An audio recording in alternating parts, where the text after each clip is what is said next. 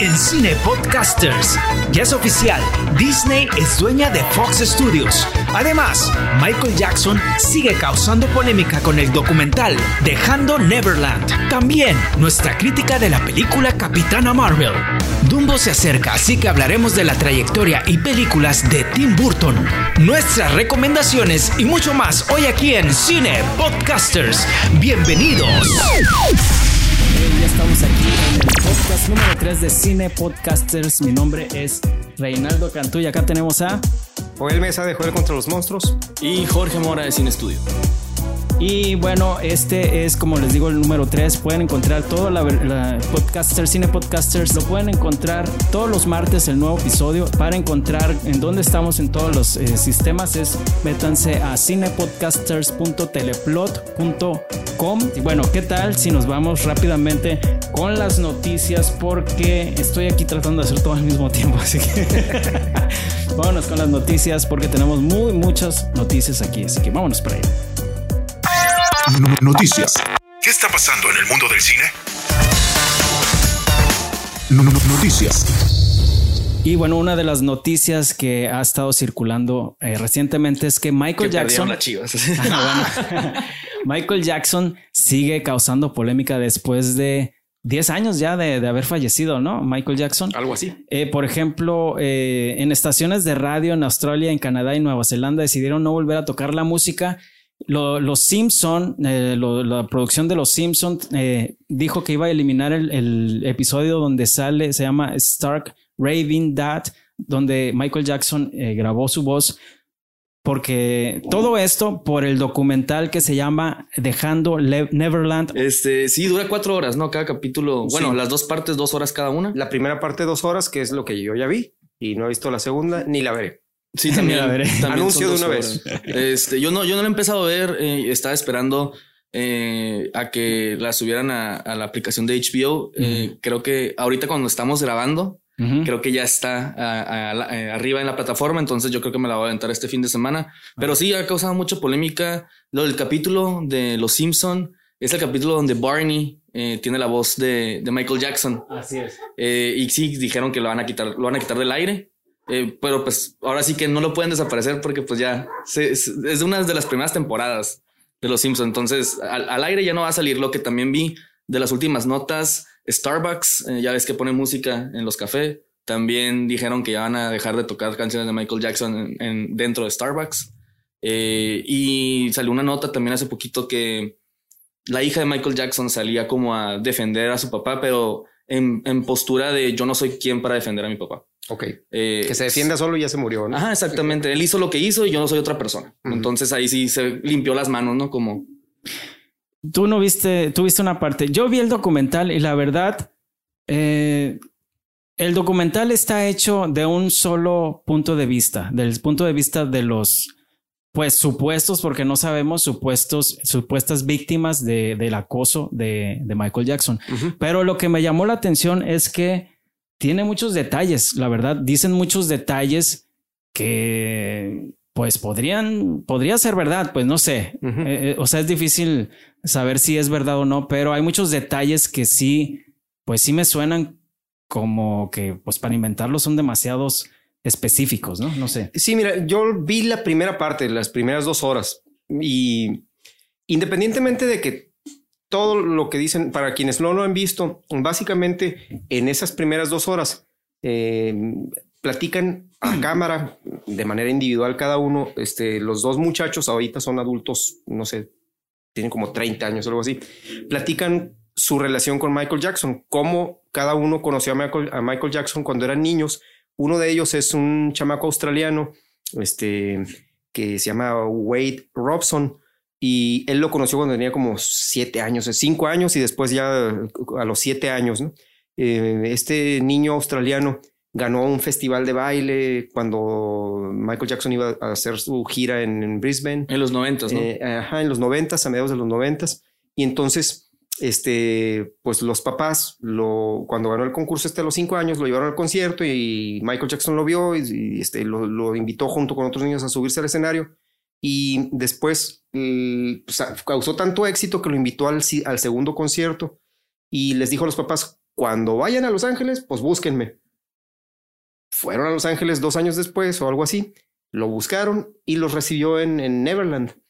Y pues pasó lo que tenía que pasar. Este, el, el Michael Jackson invitó. Bueno, al- ah, yo pensé que. Sí, pues, Michael Jackson invita al, cha- al chamaco a que se quede este, a dormir, con él. y a toda la historia que no sabemos, ¿no? Hace la historia que no sabemos y que no sabíamos desde entonces. Sí. Aquí, aquí lo que pasa es que estamos Exacto. viendo por primera vez a un adulto decir, este, pues me hizo esto, me hizo aquello. Digo, sin entrar en detalles, pues simplemente diré que es tan gráfica la descripción que dice, pues mm, no voy a explicar cómo, pero menciona boca, pene, semen, ano y ustedes ah, hagan la suma, ¿no?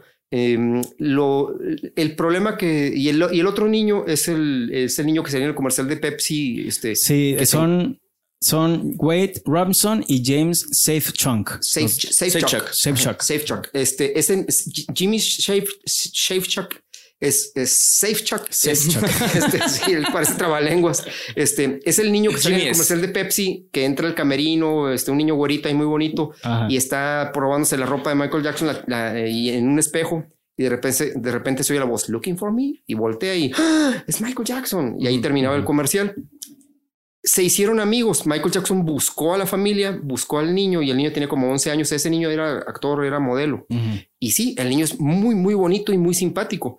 Y en, aquí platica este, el adulto, el, el- el niño ahora adulto, Jimmy Safechuck, platica que pues, él no tenía realmente interés en Michael Jackson. Cuando hizo, cuando hizo el comercial supo quién era Michael Jackson y obviamente se emocionó mucho. La familia se emocionó mucho de que Michael Jackson Se en interesara en el niño, que se interesara en ellos. Iba y se quedaba, de acuerdo a la mamá de, de Jimmy, ahora pues también ella platica, este, da su, su versión, pues se convirtió como en un segundo hijo para ella porque se comportaba Michael Jackson a sus 30 años, se comportaba como un chamaquito.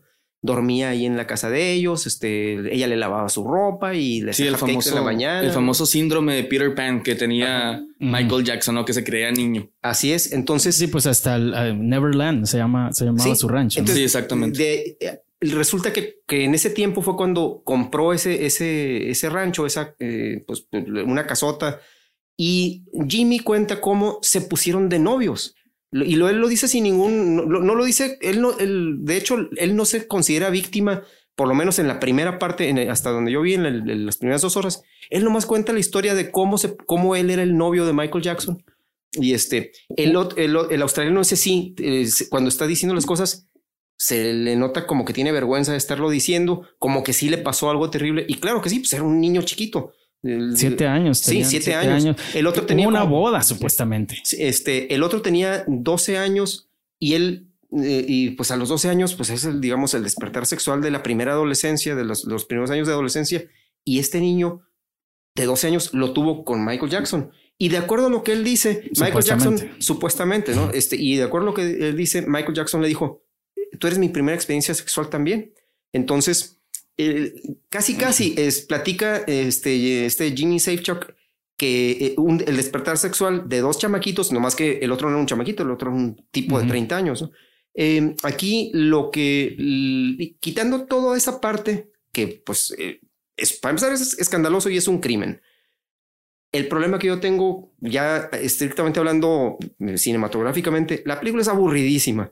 Nomás son este Wade y Jimmy, cada quien en sus casas, en sus respectivas casas, hablando a la cámara, platicando todo eso. Sí, básicamente este- testimonios. sí, o sea, y- es nada más testimonios, y- imágenes de apoyo, que fotos que realmente, pues sí, parecen retratar lo que están platicando. Pare- Obviamente no son. Sí, pero parecen, pero son fotos que fueron, que son públicas. Sí, pero bueno, independientemente ya de, de todo lo, lo del documental, ¿no? Eh, es una historia que ya todos conocíamos.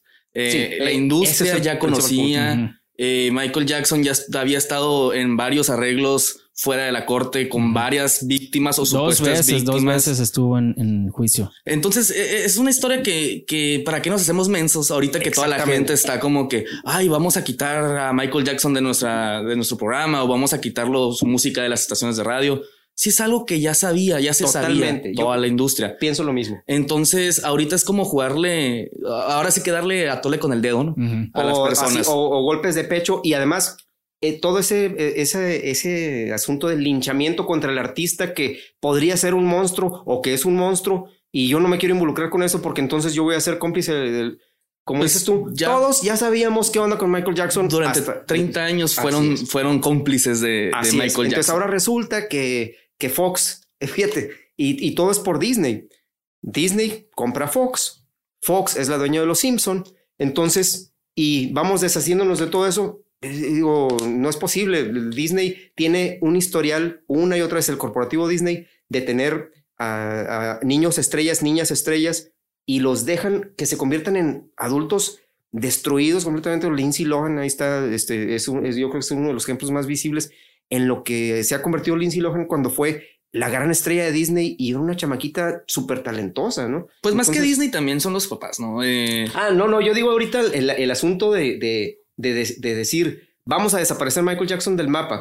Sí, lo otro es, y no me cabe la menor duda, los papás, eh, ya en cuanto al caso, los papás son culpables de que sus hijos hayan sido víctimas de este depredador Exacto. pedófilo, sí, básicamente, ¿no? Pero por ejemplo, en el caso de Lindsay Lohan, ¿no? Ahí también los papás también. ah, ok, eh, ok, perdón. ajá, no, no fue Disney quien, quien destrozó a Lindsay Lohan, no fue. Fue ella fueron los misma. papás. Ah, sí, sí. De- eh, como Macaulay Culkin en su momento, amiguito de Michael Jackson, por cierto. Ajá. Aquí habría, aquí habría que a lo mejor preguntarnos si independientemente de la persona, eh, deberíamos de separar el trabajo como artista de la persona. Y Yo digo que sí. No sé, si vamos a admirar a Michael Jackson, porque realmente era un gran artista, o sea, sí. era muy bueno.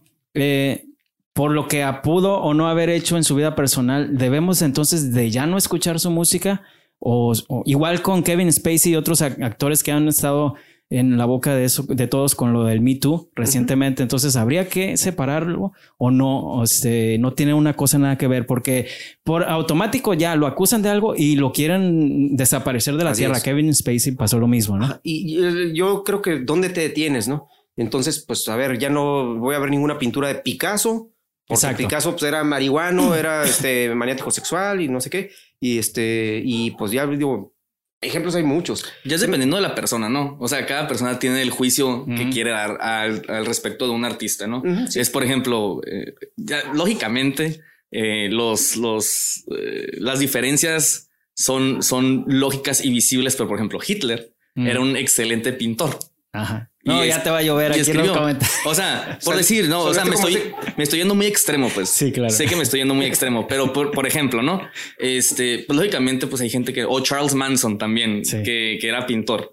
ah, eso no sabía, pero bueno. De hecho, tiene varias, varias obras, este, ¿Y pintaba bien? se supone que sí. Yo en lo personal no sé de pintura. Porque la suástica que, te- que tenía aquí en la frente no le quedó muy Ah, bonita. pero él, él no se la hizo, no, no creo que él se la haya hecho solo, ¿no? Pero eh, por decir, es- es- esos, esos monstruos que tenían su lado artístico también, eh, pues ahí sí también, pues no voy a seguir su trabajo por el monstruo que era, ¿no?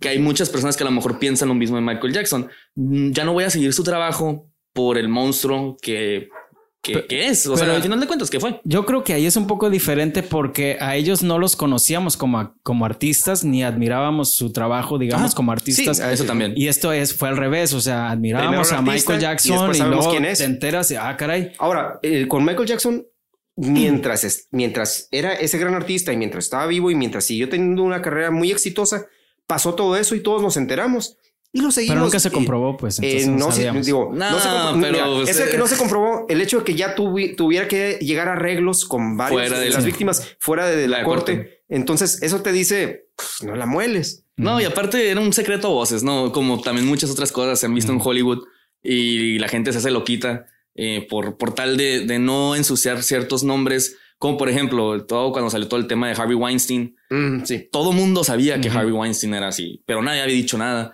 hasta que una persona levantó la voz y después de que esa persona levantó la voz, varias empezaron a hacerlo. Entonces es como, o sea, todo el mundo sa- sabía cómo era. Michael Jackson. Otra cosa es que pues logró los acuerdos fuera de corte o que sus amigos o cercanos no hayan querido decir nada. Eh, pues ya es diferente eh, punto y aparte, ¿no? Porque pues a final de cuentas también Michael Jackson también es sabido que fue abusado de niño. O sea, su papá abusaba de él. A lo mejor no sexualmente, pero, pero sí era su maquinita de su gallina de los huevos de oro. pues. Sí, sí. Entonces, pues él no, nunca tuvo una, una niñez normal como cualquier otro niño. Y pues lógicamente eso afecta cuando eres, eres una persona adulta, ¿no? A- adoptas los comportamientos con los que creciste. Sí, digo, ahí ya les, me imagino que ha de haber estudios profesionales al respecto, casos de estudio en, en, este, en, en universidades para temas de psicología respecto a personalidades así. Pero definitivamente pienso igual que tú, Jorge, es, es una tontería el decir, ya no voy a seguir este artista, ya no lo voy a ver porque, este, porque, Porque me, acabo, porque me acabo de enterar de esto. Cu- ¿Hace cuánto pasó? ¿Desde cuándo sabemos? Y ahora resulta que hoy, eh, 2019 es el año en que, en que deciden hacerlo. No la muelen. Oigan, pues ya se nos, ya se nos está yendo el tiempo. Rápidamente nada más, pues en este momento en que están escuchando el podcast, Disney ya es dueño de Fox Studio. Probablemente. ¿Qué? Bueno, probablemente. ¿Qué, qué implica esto? ¿Qué, este, ¿Qué piensan que puede pasar ahora que ya es, que, que pasó esto? Bueno, primero pues, lo que acabamos de, de- de comentar, uno de- una de las cosas que estamos viendo es Fox desapareciendo a Michael Jackson, Disney desapareciendo a Michael Jackson, ya como un, como, como un conglomerado, como un corporativo. Disney es mucho más poderosa que Fox.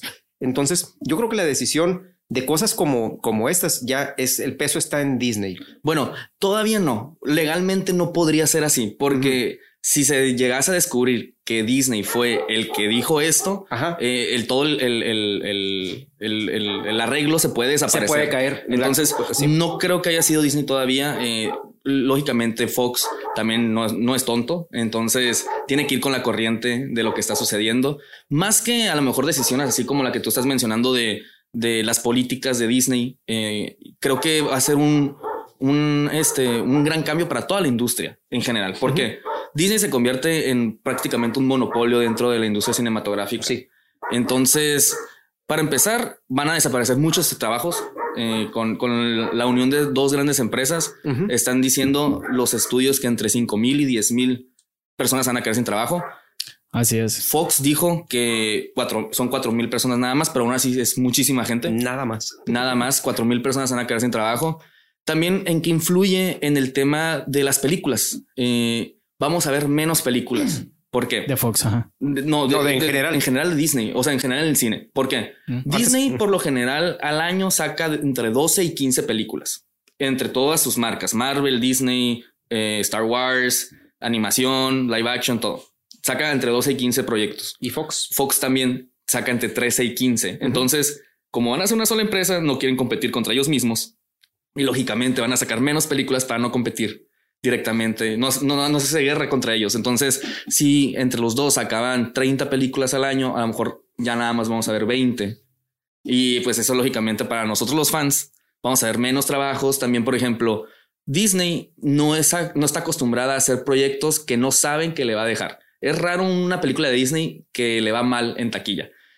Con esto vamos a ver proyectos como Alita o como una película que salió a principio del año que la crítica dijo que era muy buena, pero la gente no fue a verla al cine, que era una nueva versión del Rey Arturo. Mm. Este, esos tipos de proyectos que le fue muy mal en taquilla, ya no los vamos a poder ver en el cine. ¿Por qué? Porque Disney no, le va no les va a dar luz verde a ese tipo de proyectos. Si todo es calculado, pues todo es, a ver, ¿cuánto dinero me va a dejar? Y entonces lo hacemos. Entonces eh, es un, un terremoto para la industria.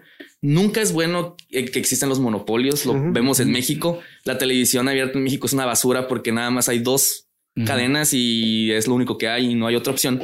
Entonces, sí va a ser, eh, tiene sus cosas buenas, lógicamente, pero también tiene sus cosas malas y estas son de las cosas malas que yo veo que puede pasar Sí. dentro de la industria.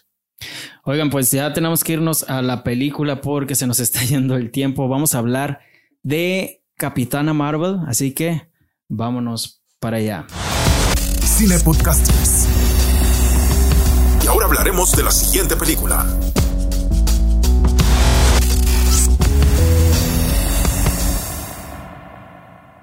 Ok, Capitana Marvel, que se estrenó recientemente, dirigida por Anna Bodem y Ryan Fleck, eh, son dos directores en la misma película, y también escrito el guion por ellos dos, aparte de otros dos guionistas. ¿Vieron Capitana Marvel? ¿Qué les pareció? Yes. A ver, ¿qué? Yo tengo mi opinión, la verdad, A pero ver, antes de, A ver. ¿a los tres les gustó? A mí me gustó no- mucho. a nosotros tres, ¿nos gustó? ¿A ti mucho? A ti? mí mucho. Sí. ah, a mí se me hizo bien, pero no me encantó, la verdad, no me gustó mucho. Yo, eh, yo estoy entre los dos. Me gustó, pero no es lo mejor de Marvel que he visto. Ah, fíjate, yo a mí me gustó mucho como película y ya en cuanto a llevarlo al- al- a, la lista que comentábamos en el, en el episodio, en el primer episodio este, de Cine Podcasters, mm, la metí a mi, a mi top 10 de, del- de películas del universo cinematográfico de Marvel, que ahora, para que en realidad mi top 10 son como top 7, ¿no? Porque no, no, no, no llego a 10. Y, es, y, y esta es una de ellas. Mm, eh, creo que la película logra justo lo que comentaba yo en ese primer episodio. Logra hacer, bueno, lo mejor que hace Marvel todo el tiempo es las, las historias introductorias. Nos presentaron a un nuevo personaje y además... Pero aquí lo hizo mal. eh, ¿Cómo? Ah, aquí- eh, bueno, tú dices que aquí lo usó mal. Yo creo que lo, que lo hicieron muy bien por, por lo siguiente. De, este, nadie sabíamos qué onda con Capitana Marvel. Y además, pues ni modo, es Hollywood y, y sabemos que Hollywood siempre ha tratado muy mal a las mujeres y a personajes mujeres. Y aquí lo que hicieron fue, pues, por esa desconfianza hollywoodense, pues la emparejan con un hombre. Pero ahora sí que, pero qué hombre. Meten a Nick Fury, meten a Nick Fury, interpretado por nada menos que por Samuel L. Jackson, y la película se convierte en la introducción de Capitana Marvel y la introducción de Nick Fury. Por fin conocemos qué onda con el personaje de Nick Fury, cómo, Cómo perdió el ojo. cómo, cómo perdió el ojo, cómo se convirtió él en el, en el, en el director de los Vengadores este, porque lo vemos joven, la película ocurre en 1995 y la estructura de la película es básicamente una body movie, este, y una road movie. Entonces, Sí, como tipo este, arma mortal. como arma mortal o como este eh, usando a, o tomando a Samuel Jackson como duro de matar tres. Ajá. La- el- y ahí es donde tiene el primer gran acierto la película. Eh, la, la química entre Brie Larson y Samuel L. Jackson es muy buena. Tan buena, vuelvo a comparar, como la química entre Bruce Willis y Samuel L. Jackson. Este, creo que sus intercambios de diálogos, las escenas de acción, a pesar de que yo tengo todavía mis dudas, Ahí Este, sí, yo, yo siento este- que nos, no- te fuiste un poquito este súper benévolo. Benévolo. con- sí, porque sí está muy padre la química entre los dos personajes, Ujú. pero el carisma de Bruce Willis no lo tiene Brie Larson. Ah, no, mí. definitivamente Es- no. Pero tiene otro tipo de carisma. Sabes que eh, he, he estado leyendo y oyendo opiniones de que, de que se la, de que toda la película está seria. y. Yo, yo la vi prácticamente una escena así y una no, sonriendo y además sonríe muy bonito esta muchacha. No, a mí sí me No, gustó. está muy guapa, no, y eso este- no, no se lo quita y sonríe bonito, pero yo también considero que ella no es muy simpática, no es muy carismática, al menos a mí El no me personaje atrapió. es como la actriz. creando el personaje. La actriz no me proyecta simpatía, entonces yo por eso no me conecté mucho con su personaje porque ella no me proyectaba eso. Y eso es antes, eh, yo no había visto nada de las declaraciones que había hecho y lo, como lo que es fuera de la película, ¿no? Ya después lo vi y dije, ah, pues sí se ve medio sangrona, pero, pero, pero antes de eso yo vi la película sin nada de eso y aún así como que no me conectó mucho. De hecho, me cayó mejor la que era la mejor amiga. Sí. Ella me gustó más. Eso, que- te- que eso ella. te iba a decir también. Ojalá que en las, en las películas subsecuentes donde salga Capitana Marvel vuelva la amiga, porque también me gustó mucho la actriz y me gustó mucho el personaje. Probablemente la amiga como tal no vaya a volver a salir eh, porque pues se supone que ya pasaron 30 años de, de, de cuando salió Va Capitán Marvel, ¿no? Ajá, 25 años, pues 25 años de diferencia. Ay, es cierto. Ya se va a ver grande, pero eh, dentro de los cómics, la que es la hija se vuelve superhéroe. Mm. Entonces, la hija de la mejor amiga Ajá. en los cómics es un superhéroe, que Mm. también más tarde él se convierte en Capitán Marvel, también en los cómics. Oh. Entonces, probablemente la que vamos a ver va a ser a la niña ya crecida. Mm. Este, en, en los cómics, el primer Por eso le dieron tanto juego a la niña. Exactamente. En, lo- en los cómics se llama Fotón, el Mm. superhéroe que interpreta y después se convierte en Capitán Marvel. Otro Capitán Marvel. Ajá. Este, pero, pero sí, eh, en, en- en general me gustó la película, se me hizo divertida. Es una película palomera, Ujú. 100%. A lo mejor eh, la historia no me enganchó tanto tampoco porque siento que no hay un verdadero desarrollo del personaje. Exacto, no es lo hay- que iba a no- decir. No hay un arco verdadero porque Exacto. siempre sigue siendo la misma, desde el principio hasta el final. Aunque descubre cosas de ella, de su pasado, eh, esas, ese- ese- esas cosas no la hacen cambiar a ella porque siempre supone que fue rebelde. Exacto. Siempre fue una fuera del- de, de- de la jaula de donde estaba. Entonces, y termina siendo igual. Entonces, para mí no hubo un desarrollo verdadero del personaje, que eso es lo que a mí no me gustó tanto de la película. Pero por otro lado, la química entre Brie Larson y Samuel Jackson está Sí muy hay padre. química. Sí, hay química, Sí. pero si compararla con Bruce Willis, no. Ah, no. Para mí. Para mí no, es un punto de aparte, pero, pero sí está padre ese, ese tema.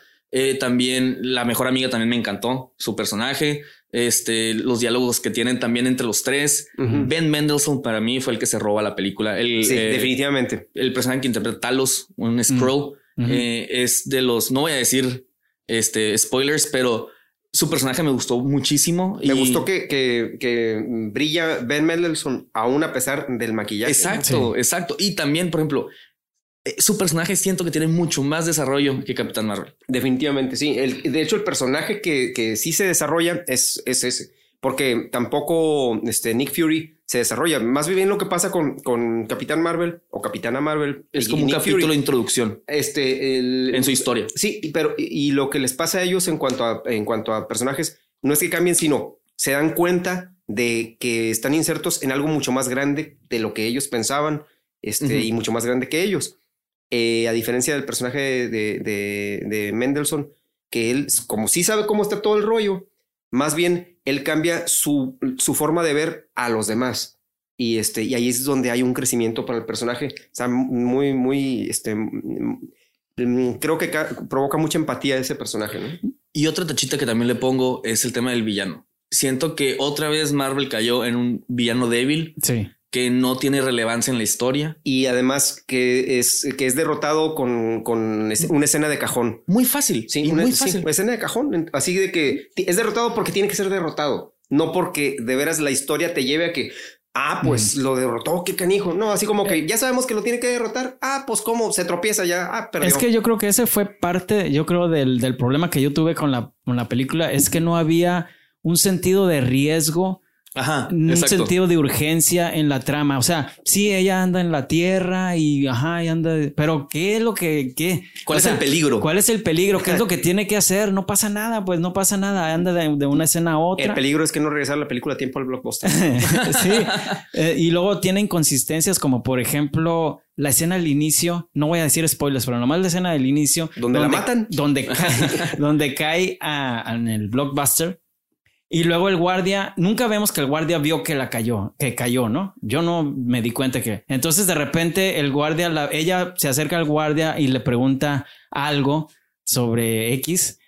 Y el guardia está todo sorprendido y así como asustado, pero ¿por qué está asustado? O sea, Bueno, yo me imaginé que, Nunca el guardia vimos que- verla. Que el guardia la vio a pesar de que no, luego digo, rellenando y entonces, espacios. entonces, sí, entonces, ¿por qué no llamó? ¿Por qué sigue en el carro oyendo música? pues que O sea, está pasmado el tipo. Ajá. Ahí, ahí sí siento ajá, que, que sí, que sí, que es una reacción normal de una persona que creo que a lo mejor si ves algo que nunca hayas visto en tu vida, como que si te quedas de que. mm, ¿Pero qué "What?". vio? ¿Qué vio? ¿Que cayó del cielo? Porque y- también y- lanza un, un láser Ah, ok.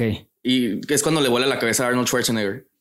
Ah, sí, eso es lo único que me gusta. Ajá, en- entonces, eh, eh, por ejemplo, en esa parte, pues lógicamente, pues el guardia está por fuera y, y ve eso, ¿no? Entonces, Así, a ver, a- a ver tú. quedas, "What?". Así, a ver, tú bájate de tu carro. Ajá, este. Pero, pero sí, ci- ciertas cosas como tú dices, nunca hay un peligro verdadero.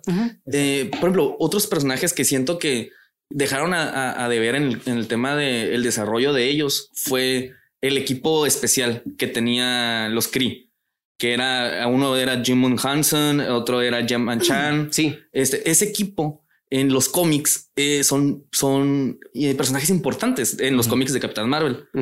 Y aquí, pues ahí existen y pues están, dicen, ah, son muy poderosos, pero pues o Son sea, intercambiables todos ellos. Ajá. Entonces, ¿para qué pones actores importantes Exacto, haciendo eso exacto. Si, van a ser intercambiables? Y, sí, y- tiene razón. Y, y esos personajes siento que hubieran podido jugar un poquito más con ellos. Y también, por ejemplo, Annette Bening, siento que fue súper desperdiciada en la Sí, película. pues nomás sale bien. que por cierto que fue un- para mí una ex- yo mm, como yo no sabía nada de la película, yo no sabía que salía Jude Law, no sabía que sabía Annette Bening. Entonces, pues cuando sale Cuando las viste, Bening, ajá. así, wow, se iluminó para mí la pantalla, ¿no? Además, eh, Annette Bening, pues hermosísima, ¿no? Y lo poquito que sale. Y lo O poquito sea, que sale, eso sí, pero este, bueno, es como Obi-Wan Kenobi, ¿no? O sea, le- Ale- eh, Guinness y este, y se lo echan, bueno, este, pues. Spoiler del 77. Sí. Eh, y yo creo que, por ejemplo, los efectos donde hicieron más joven al, al Samuel L. Jackson Ah, excelente. se ven muy bien. Increíble, parece, Mm, parece. como, como que te distrae un poquito al inicio, pero luego ya lo olvidas. Pero el que sí estaba muy mal era el de Colson, el sí, agente Colson. parecía- Sí, qué bueno que no, que no salió. Yo pensé, pensé, dije, ojalá, ojalá saliera más Colson, pero después, cada vez que salía, veía ese, se veía como dibujado, no sé. En cambio, Samuel Jackson se ve. se- Ajá, haz de cuenta. en cambio, Samuel Jackson parece Samuel Jackson de joven. Porque, Se le notaba cuando corría. Ahí sí se le notaba la Ah, edad, bueno, ¿no? Cuando pues, tenía ah, que correr claro. se le pero, notaba. pero, pero, Pues pero- digo, tiene 70 años. Sí, de hecho, sí, sí. vi una foto de producción donde está y él tiene el cuerpo distinto. Entonces, hasta el, hasta el cuerpo lo, lo redibujaron sobre, sobre el actor, ¿no? Ajá. ¿Sabes por qué creo que pasó eso? O sea, no es por ser racista, Mm. pero creo que a lo mejor por el color de piel Él es no- más no fácil. tanto que- Porque aparte también Samuel Jackson, si tú ves sus facciones, él no está arrugado. No está arrugado. ¿no? Entonces es más fácil. Por ejemplo, yo creo que eh, eh, Coulson, eh, quien interpreta al actor que interpreta a Phil Coulson, a la gente, siento que él, sus facciones, eh, Greg, Carl, Greg Clark se llama. Este, él sí está más arrugado que Samuel Jackson, aunque sea más joven, sí se ve más arrugado. Entonces sí es se ve un poquito diferente hacerlo con, Sam- con la cara de Samuel Jackson. Probablemente sea eso, en, en- en cuestión de color y texturas en pantalla. Exactamente. Sí, y este cosas que me gustaron eran los chistes que hacían de los noventas y de las computadoras y todo eso, todo eso se me, me- se me hizo gracioso, pero muchos de los otros chistes que había en los diálogos como que para mí no aterrizaron muy Fíjate, bien. a- a- yo, para mí funcionan muy bien, pero pues nuevamente porque, como les digo, yo lo, lo, este, hasta casi, casi, no, digo, no lo voy a apostar, no voy a apostar con ustedes, este, pero, pero eh, yo casi podría, este, decir que se, mo- que se modelaron a escenas donde Samuel Jackson ha funcionado con otros, con, con otro actor en pantalla, teniendo ese tipo de intercambios este mm, Duro de Matar 3 y Pulp Fiction con, con John Travolta. Algunas escenas, no que la escena, no que los diálogos fueran así, pero el tipo de química me remitía a ese tipo de química que hemos visto a, a Pero Jackson. ¿sabes qué me pasó a mí? Yo sentí como que era otro personaje. O sea, yo no sentía a Nick Fury ahí, o sea, yo vi a otro personaje. Es, Es que, que por ese fin es el chiste también. Por fin es un personaje. Antes no era un personaje Nick Fury, antes era como, pero aquí como está un punto argumental. y no, yo- Era un punto argumental antes en las películas. Ahora por fin es un personaje. pero así no se comporta en las otras Difiero en películas. los dos. Por eso, porque no es personaje. De hecho, difiero con los dos. A ver. Yo sí lo veo como un personaje en las, en los, en las más nuevas, bueno, donde sale de viejo, donde sale de Nick Fury. ¿Sabes nomás en cuál me parece a mí que sí es un personaje en donde lo atacan en el carro? ¿En ¿Cuál el película? es? Winter Soldier. Winter Soldier. En esa sí es un personaje. En todas las demás, nomás es un punto argumental. Nomás es, el, el- es una puerta que tienen que pasar los demás personajes para ser vengadores Mm. o para que lo regañen. Perdón, y, y decías- ok. Pero yo, yo- yo sí siento eso.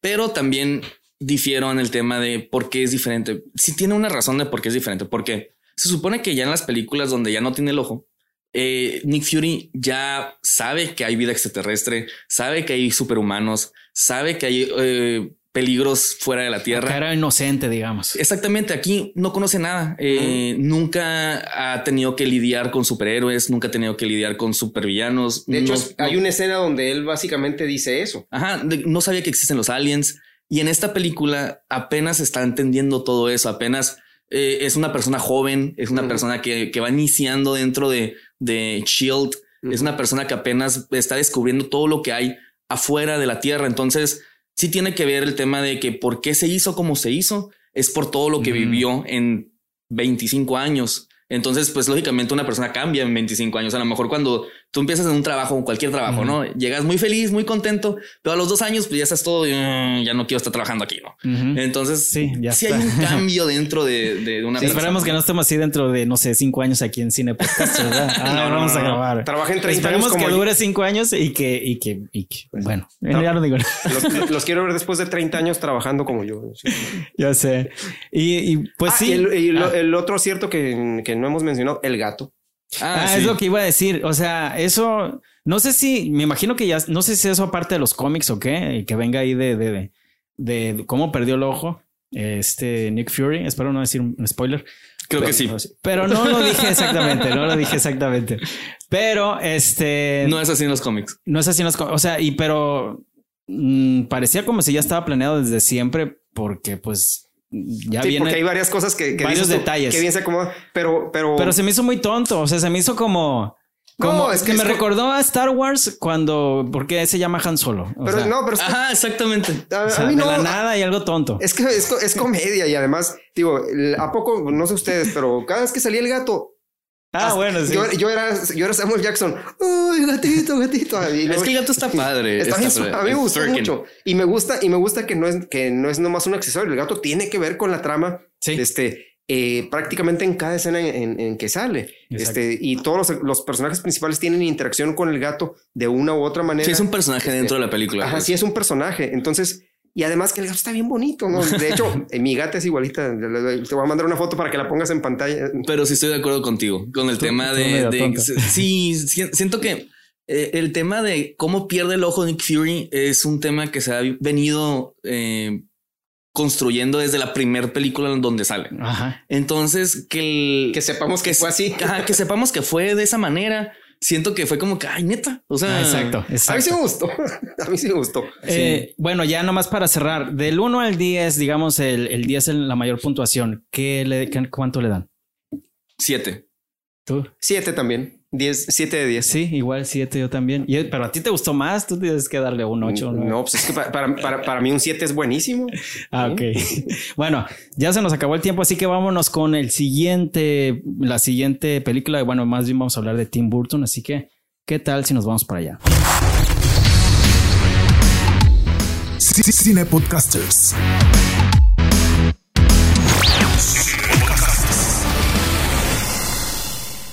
Muy bien, y bueno, vamos a hablar de este director Tim Burton, que es de Burbank, California, tiene 60 años. Y bueno, eh, recientemente se estrena eh, Se va a Dumbo, estrenar, se va a estrenar Se va a estrenar Dumbo, Dumbo. y él es el director de esta película. Y bueno, ¿quién, quién diría que él inició re- precisamente haciendo un cortometraje para, para Disney? Ajá.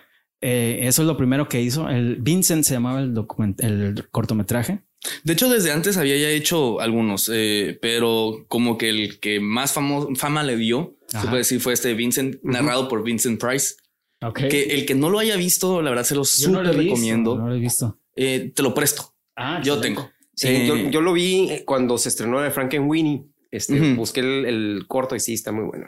Yo lo tengo. eh, cuando salió la película de Na- The Nightmare Before Christmas, que es una película que mucha gente piensa que dirigió Tim Burton, no la dirigió él. Él nada más hizo la historia y los personajes, ni siquiera escribió el guion. Oh, hizo nada más la ok. historia de los personajes y la produjo. Eh, esta película salió en 3D en Estados Unidos. Aquí lamentablemente no nos llegó en tres- tercera dimensión a México, pero en Estados Unidos sí fui a verla y compré el DVD especial del, creo que era el, el 20 aniversario o 25 aniversario de la película. Eh, compró el DVD y dentro del DVD viene tanto el corto de Vincent como el de Frankenweenie, porque Frankenweenie después lo hizo largometraje Sí. pero empezó también siendo un cortometraje de Tim Burton, eh, que la película la hizo en caricatura, pero el cortometraje es live action, es de personas. Ah, Entonces está muy chistoso eso, como que la diferencia. De hecho, la actriz principal del cortometraje, Frankenweenie, es la misma actriz de The Shining. Ah, ok. Es la misma actriz. Eh, y te digo, el cortometraje de Vincent, la verdad se lo recomiendo muchísimo. Es un poema que escribió Tim Burton y es narrado por, Por Vincent por Price. Vincent Price, el, el maestro de maestros en cuanto a cine de terror. Fíjate, eh, oh, no, sí, ah, es que iba a decir, y que es quien, ah, quien hace el monólogo y la carcajada final de Thriller, ahora que estamos hablando de Michael Jackson. Ah, Es Vincent Y, Price. y fíjate, o sea, Tim Burton a mí es un director que sí me gusta muchas de, sus películas. De hecho, ahorita vamos a dar nuestro top 5, pero eh, de repente no todas me llaman la atención. Y bueno, ¿quién diría que él empezó, digamos, su primera película fue Pee Wee Herman? O sea, nada que ver. Sí, Yo la no- gran aventura O sea, nada que ver, pues, ¿no? Bueno, depe- eh, depende. la- yo- No la he visto yo. Yo no la he visto completa, pero porque en su momento, lamentablemente, no la fui a ver al cine, a pesar de que yo era fan de Pee Wee Herman en los ochentas. Este, me levantaba los sábados en la mañana comiendo este, cornflakes frente a la tele ah, para ver Pee Wee's Playhouse. Ah. Y ya tenía 19, 20 años. ¿eh? Es que también, es que Ay, eso era medio raro. ¿ah? siento como que mucha gente piensa eso de que Pee-wee no tiene nada que ver con Tim Burton por el tema de que es un personaje infantil. Pero si tú veías el programa de Pee-wee, estaba súper bizarro, súper bizarro. Sí, muy extraño. Es un, es un programa muy, muy extraño. Yo se lo puse eh, recientemente, bueno, no ni tan recientemente, cuando mis hijos estaban, no sé, eh, tenían 7, 8 años. Dije, a ver, no, casi, casi lo hice como experimento. ¿Y les gustó? N- No les gustó, no pueden quitar los ojos de la pantalla, pero no entendían ¿Qué lo que estaba estaba pasando? pasando, Sí. porque no es para niños. Y la película de la película de la, prim- la gran aventura de Pee Wee Herman no es para niños. Es una película para adolescentes y adultos porque es una película de Tim Burton. Está es, este, el, el, viaje del personaje, porque hay un viaje literal en la película. Este es una película eh, como un road trip. Sí. Entonces se van encontrando personajes extraños, extraños, Y cuando sabes que es de, digo, de, ahora sí que a toro pasado, cuando sabes que es de Tim Burton, dices, pues sí, ahí está todo Tim Burton en, en la película de Pee Herman. Y aparte tiene muchos efectos prácticos muy interesantes que, por ejemplo, pudimos ver en las primeras películas de, de Tim Burton, en Beetlejuice, lo pudimos ver en Batman. Animación, en Batman, este, como stop, motion. Ajá. Y, y por ejemplo, las caras largas que hacían en Beetlejuice o ese tipo de, aparecen en, Pee Wee Herman Big Adventure. Fíjate. Y bueno, una de las películas más famosas de él, obviamente, es la de Beetlejuice, ¿no? Que fue como, digamos, su primer éxito grande, ¿no? Eh, digamos. Sí, yo creo que sí fue su, su, primer gran éxito. Este, la escena eh, de la canción de, de este. Tanan, tan, tan, tanan, tan, tan. Esa, este, fue parodiada muchas veces, este, por en la tele, en, distintos programas. Fue un, exitazo, ¿no? Este. Y aparte también el personaje como tal de Beetlejuice, que es uno de los personajes más entrañables del cine. Y ahí conocimos a Michael Keaton. No, ya, ya, lo conocíamos, pero ese fue la película, el personaje que lo llevó al estrellato a en todos los niveles, ¿no? Este, Todo mundo hablaba de Michael Keaton, niños, adolescentes y adultos hablaban todos de, de Michael Keaton por eso. Justamente por ese gran exitazo que tuvo este, y esa gran Mm, este, exhibición de Michael Keaton y lanzamiento al estrellato fue la, tantas críticas cuando fue Batman bajo, este, bajo la batuta de Tim Burton otra vez. Todo el mundo dijo, ¿cómo que Beetlejuice es Batman? Entonces, pero cuando lo vimos en Batman. Él decía en una entrevista que vi que, que, lo que le reclamaban era que pensaban que iba a ser una comedia porque pues Michael Keaton no era, considerado más como, no era considerado serio, sí, De hecho, eh, un, un, dato interesante de Beetlejuice es es de las únicas películas de Tim Burton donde la protagonista femenina tiene el cabello negro. En todas sus películas son güeras. Ah, no había mm. pensado en eso. Ok. Si te ves, mira, por ejemplo, nos vamos. Hitchcock. exactamente, nos, vamos de, abajo para arriba. En Batman, las dos Batmans, las, las coprotagonistas, los intereses amorosos de Batman son güeras.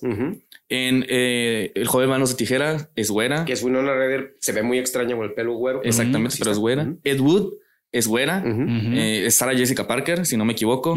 En Mars Attack también es güera, Sarah Jessica Parker. En El planeta de los simios es güerita también. Qué güera, ¿eh? Y sí, qué güera. en Big Fish es güera también. Jessica Lang y cuando la hace de joven Alison Loman, que amo a esa actriz. En Charlie la fábrica de chocolate, pues ahí no hay una protagonista femenina, pero...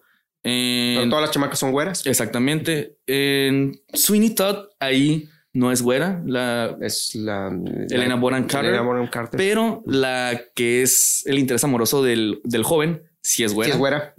Alice en el País de las Marías es güera. De las Marías, esa es otra versión diferente. de las maravillas, perdón. Eh, Dark Shadows, Eva Green, no, Eva Green no, la que es la, la el interés amoroso. No la vi. Eh, también es güera. Pero he visto el póster. Ah, también es güera. Eh, Big Eyes Amy Adams, Amy Adams. es güera. En Miss Peregrine, Eva Green en la película es güera.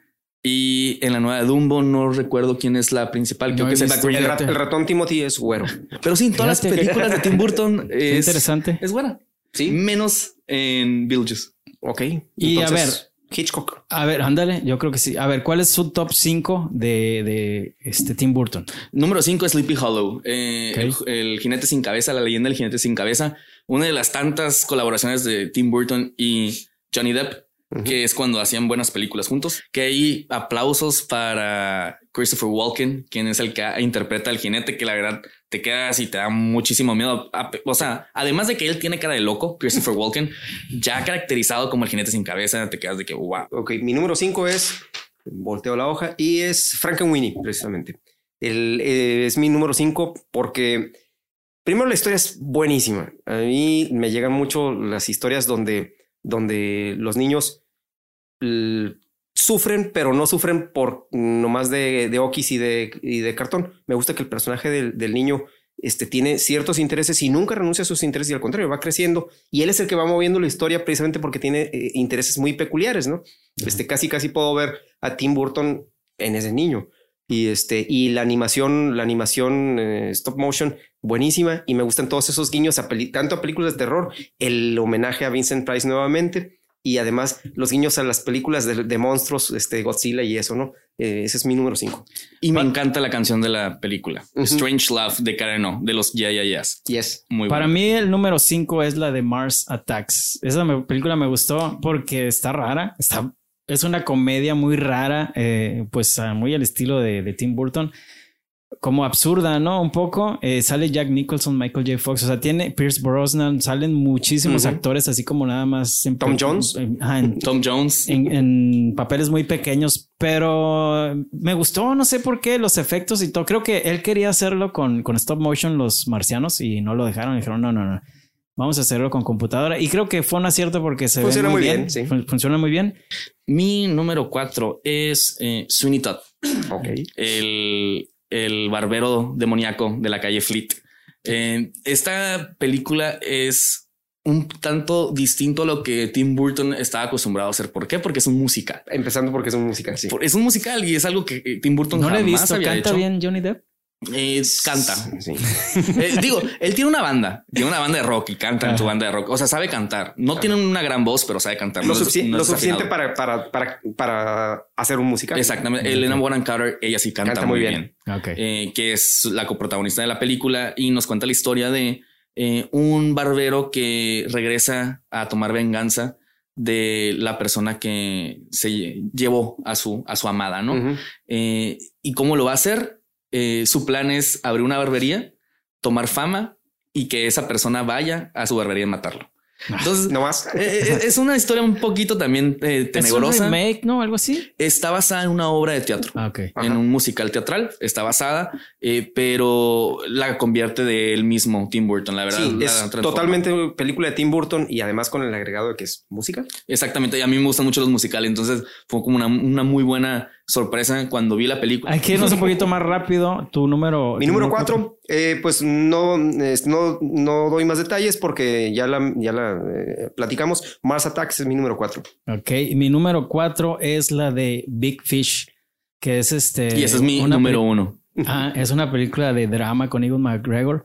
Y la verdad me gustó mucho. Es como si tú la ves mm, Y con Albert sa- digo, hay sí. que mencionar sin San, saber, San Albert Finney. sin saber, o sea, no parecería una película de Tim Burton, como que es muy diferente. Yo la sentí. Claro que tiene lo de la fantasía y todo, pero la verdad me gustó, me gustó mucho. Ese es mi número cuatro. De hecho, esta película es la película menos Tim Burton. Sí, exacto. Ah, Tim Tim Burtonciana. Tim Burtoniana. Sí, Tim no es oscura, no tiene, no tiene No. como esos. Es que sí es oscura, pero, pero, pero es oscura dentro de ese universo que crea la película. Entonces funciona bastante bien para, para ese cuento que está contando Albert Finney. ¿no? Ajá, y por ejemplo, la película que va a estrenarse próximamente, Dumbo, la nueva película de Tim Burton, tiene toda la esencia de Big Fish. Según los, los trailers que hemos visto, se ve totalmente como lo mismo, del mismo Pues- mundo. Pues sí, la de, de- Dumbo es como muy de drama, ¿no? Ajá, pero como de ese drama que es a feel good movie, como que sabes que le va a ir bien al personaje y deseas que le vaya bien al personaje. Siento que es más o menos como la, el estilo de, Mm. de Big Fish, que también volvemos a ver a Danny DeVito Mm, en- con, con Tim Burton, Con que Tim también Burton. es, y Michael Keaton también. Exacto. Ajá, ok. Batman y el. Batman y el pingüino. Ok, número tres. Número tres. Número tres, El joven manos de tijera, Edward Scissorhands. Es mi número tres. eh, fue la primera película que yo vi a Johnny Depp. Y de hecho marca la primera colaboración entre Tim Burton y Johnny Depp Sí. De una prolífica carrera juntos. Y también este aplausos porque esta fue de las últimas películas donde sale Vincent Price. De hecho, yo pensé que como pues colaboran en todos que Johnny Depp iba a ser Dumbo, pero parece que no, ¿no? Ah, de hecho, sí es Dumbo. pero en ¿eh? live action. Es stop motion. Ah, Eh, Dumbo es No, Johnny captura, Depp. captura de movimiento. Ajá. Ah, entonces sí, es. O sea. No, no es cierto. Qué susto. Ok, número tres. Número tres. Mi número tres es Beetlejuice, precisamente. Ok. Este, ya Ya platicamos hablamos. de Beetlejuice, así que es mi número tres. Ahí estamos igual. Yo también. Beetlejuice es el número tres. El número eh, dos. eh, ¿Cuál es tu número dos? Mi número dos es Ed Wood. La película del peor director más famoso Más que ha habido famoso. en la historia. El Eh, mejor, peor director de la historia. el mejor peor director de la historia que por esta película Se llevó un Oscar Martin Landau como eh, interpretando Bela Lugosi, Bela Lugosi. el clásico Drácula que pierde contra, que Samuel Jackson pierde contra, contra Martin Landau. Creo que lo habíamos mencionado Ajá, en el sí. capítulo de los Oscars. Y pues creo que es la película como tal, como producto cinematográfico mejor elaborada de Tim Burton. En- Tanto como en dirección, como en cinematografía, con eh, guion. Creo que es la mejor película que ha hecho. Y la actuación de Johnny Depp como Ed Wood, Sí. sensacional. Buenísimo. Es, es- es- y, y los, y ambos, ¿no? Mm, Tanto Johnny Depp como Ed Wood, Martin Landau como Bela Lugosi, son, crean unos personajes tan entrañables que, este, que uno, ya sabemos lo que les pasó, pero uno quiere que les vaya bien y cuando no les va bien, como, eh, como eventualmente ocurre, eh, la verdad es que sufres con los, por los personajes. Es, es- es una película genial. Bueno, iba, yo tenía Batman Returns como el 2 y Batman este, como número uno, pero este, vamos a hacer trampa y Ed Wood como mi número 2. Yo tengo Batman, las dos de Batman. Obviamente la primera es un poquito mejor que la segunda, pero las dos de Batman es mi número dos. El número uno, Eh, Big Fish, ya la mencionamos. Ok. Y tu número uno es Batman. Mi número uno es el díptico Batman y Batman Y Returns. tu número uno es es Ed Wood. Ed Wood. Esa película me ya hablamos de Ed. Wood. Si quieren, hablan de Batman porque es tu número uno y tu número. Ay, no hemos hablado de Batman. Las dos. No, mi número dos. Ajá. Tu número dos. Ok, Batman. eh, para empezar, me- lo, lo que más me gusta de la película es que eh, de esas dos películas es que la única referencia que teníamos y lo decíamos en el, en el primer episodio de, de Cine Podcasters que había en cine en grande para este sobre superhéroes era la película de Superman del 78, o sea, 10 años antes. Y de repente anuncian Batman y por Tim Burton, que la referencia más grande era pues Eduardo Manos de Tijera y este y Beetlejuice. y Beetlejuice. ¿Y cómo, o sea, cómo va a ser? ¿Cómo va a ser este asunto? Y por Michael Keaton, que es Beetlejuice. Y de repente vemos Que hubo una Va- polémica sí, de por qué, en por qué ese Michael Keaton. por no, qué Michael olvídense, en Keaton? ese tiempo, digo, pues, obviamente yo, yo, yo estaba, yo ya había salido de la universidad y pues tenía la edad suficiente para, para oír a gente, así gente, adultos jóvenes y adultos no tan jóvenes, despotricar contra la película antes de verla y todo. Fui a verla, fue algo completamente distinto a lo que yo esperaba porque pues, a mí la de Superman del 78 me gustó mucho, fue, por mucho tiempo fue una de, de mis películas favoritas de la historia. Y voy a ver este eh, Batman.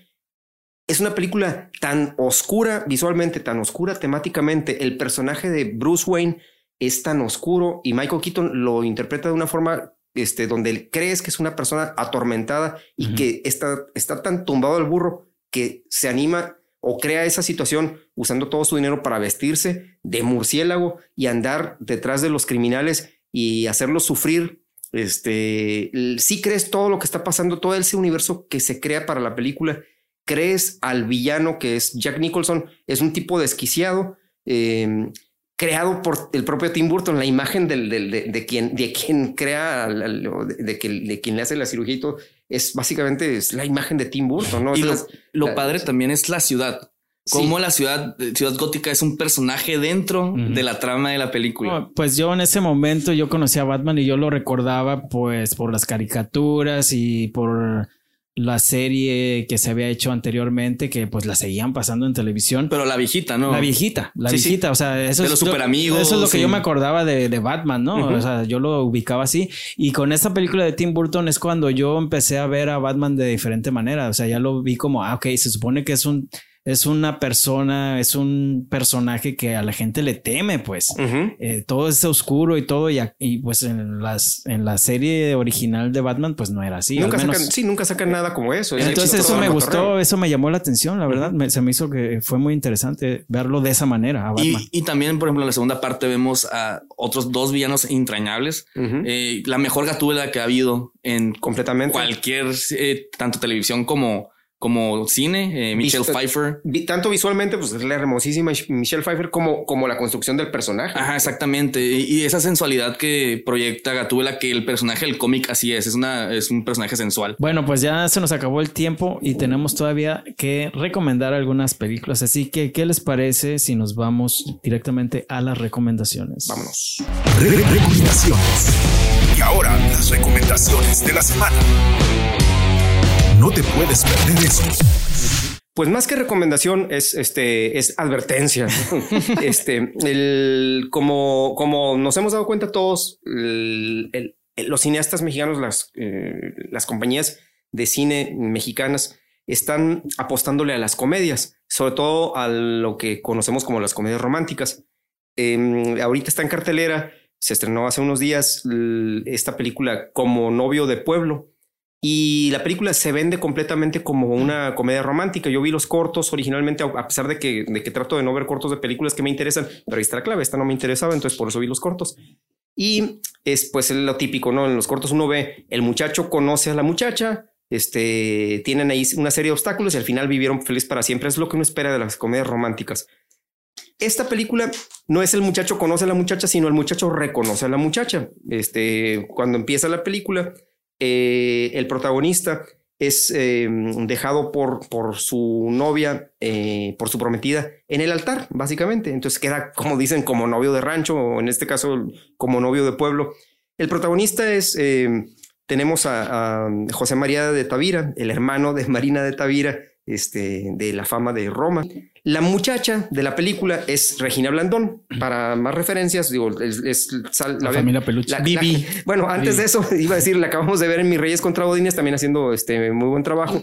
Esta película, lamentablemente, para, para la forma como está mercadeada y como yo entré al cine, este, no es una comedia romántica. Resulta que es una, es, es una comedia existencialista donde el personaje de la muchacha no es el interés del personaje principal. Entonces no hay nada que perseguir y, este, y vivir felices para siempre porque no es comedia romántica. Esta película está basada en una, eh, en una eh, comedia española de hace como siete años que se llama Primos. De alguna manera, eh, el personaje nunca aprende nada, siempre se la pasa sufriendo y quejándose de que sin ti no podré vivir jamás y ese tipo de cosas. nunca crece, nunca crece.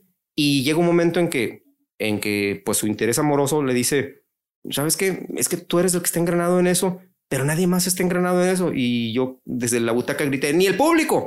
Este, pero a quienes, y lo, de hecho, ahorita pues, estaba yo solo en el cine, fui a una función temprana y, este, estaba yo solo y podía decir todo lo que quería. Pero este, donde la película funciona muy bien es en las, en las historias de los primos, digamos las, las subhistorias. Sí. Entonces, eh, la película está escrita. No vayan a verla.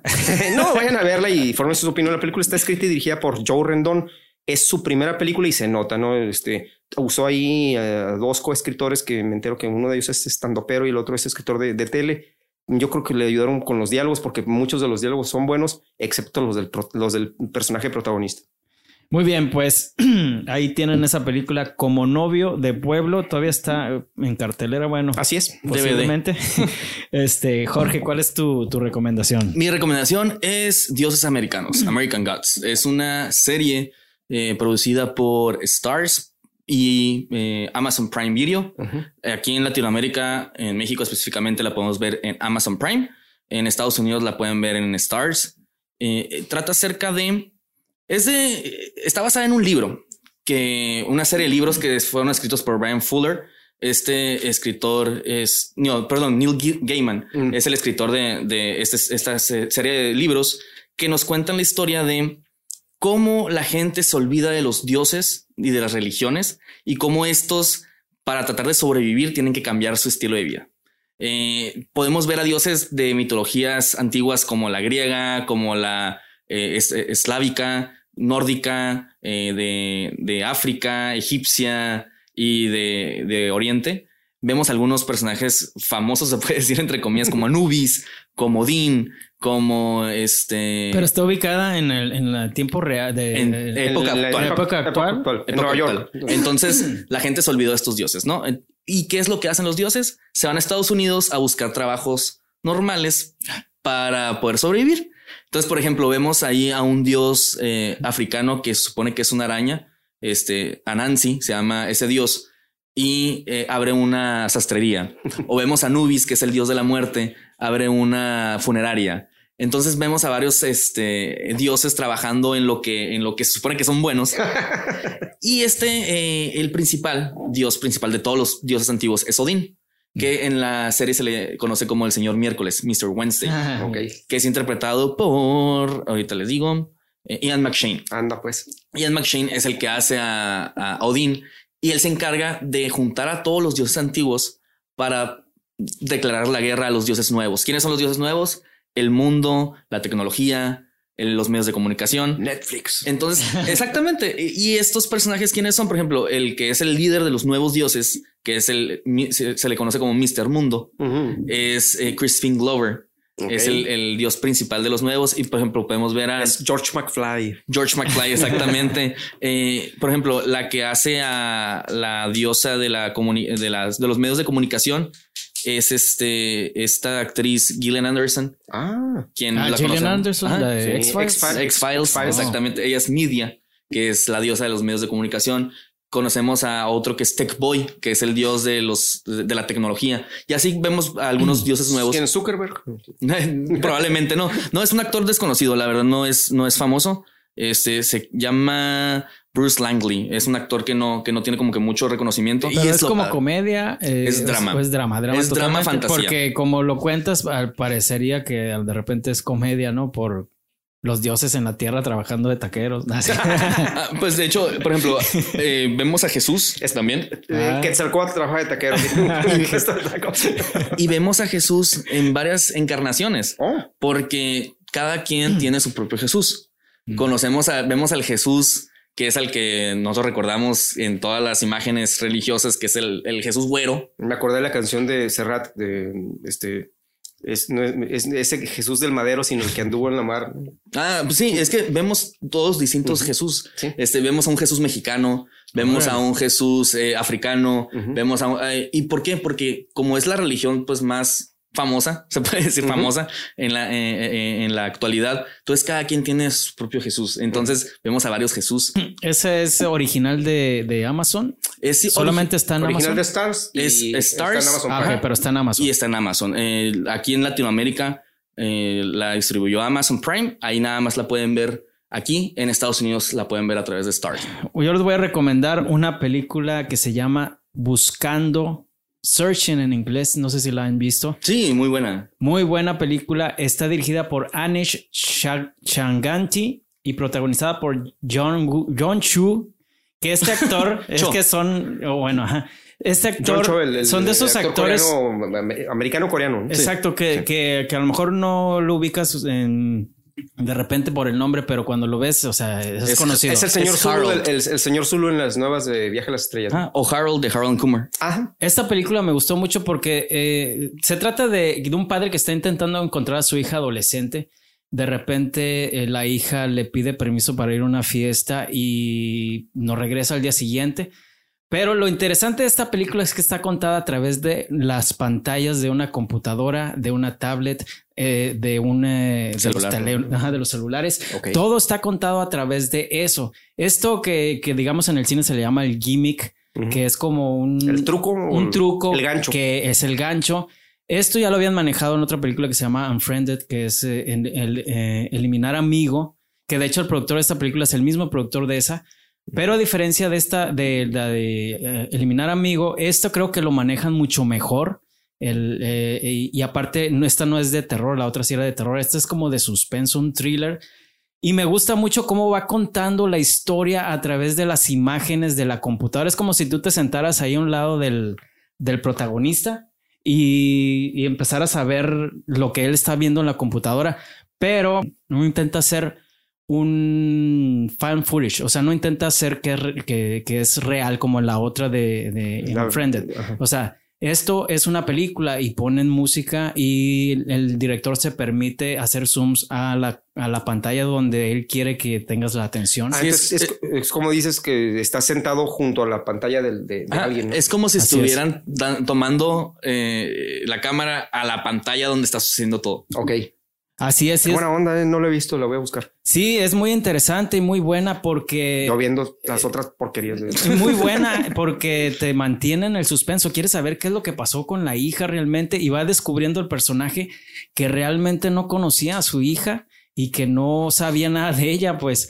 Y pues de, de alguna manera es como una crítica a cómo ahorita vemos el mundo a través de las pantallas. Y so- sobre todo también dos cosas que yo eh, sobre eh, pongo que sobresalen de la película es uno como padre, yo no soy papá, eh, pero pues aquí presente Joel sí lo es. Es como eh, es una, es una película que a lo mejor cuando la veas, tú como papá, te va a dar miedo el tema de cómo los hijos eh, pueden tener una vida distinta totalmente a la que tú conoces Exacto. dentro de los medios. Ah, yo no tengo problema, el, el castigo de la pureza. Entonces, e, e, eso, eso, es, un, es un tema que hay muchos papás que, que se sorprenden cuando sus hijos les sucede algo, pero dentro de, de las redes sociales o de los medios eh, electrónicos son una persona totalmente Exacto. distinta. Entonces, eso también es como que para todos los papás es un miedito que pueden tener. Sí. Y lo otro también, eh, la, inter- eh, la interpretación de Deborah Messing como la policía. Ah, sí. Eh, Que ella es este, salía en la serie de Will and Grace. Will and Grace. Will and Grace. Y, y estamos acostumbrados a verla en papeles de comedia. En esta película es una película de drama, entonces la que ver. actúa seria en la película y la verdad súper bien su papel como Sí. la agente de policía que está siguiendo el caso de la hija desaparecida. No, bueno, no. pues se nos ha acabado el tiempo. Ya, Ah. de hecho, nos colgamos bastante. Digan sus redes, dónde los podemos encontrar. Me pueden encontrar en Facebook como Jorge Mora y como Sin Estudio y también me pueden encontrar en Facebook en XYZ Medios. Cada 15 días subimos video nuevo. Y a mí me encuentran en Facebook en Joel VS Los Monstruos y en Twitter me encuentran como Joel Mesa y arroba Joel VS Monstruos. Y bueno, a mí me encuentran en Facebook como Reinaldo Cantú Oficial. Y bueno, también síganos en Facebook en Cine Podcasters con S al final, Cine Podcasters, facebook.com de Cine Podcasters. Ahí pueden ver pues lo que vamos publicando de los episodios nuevos. Cada martes un episodio nuevo en audio y cada jueves en YouTube, en Teleplot. Y pues muchísimas gracias por estar aquí con nosotros. Gracias a ustedes, compañeros. Cine Podcasters. Y bueno, próxima. Gracias. Hasta la próxima. Muchas gracias por escucharnos el día de hoy aquí en Cine Podcasters. Síguenos en nuestras redes sociales. Busca toda la información en cinepodcasters.teleplot.com. Hasta la próxima semana. Planeta Producciones.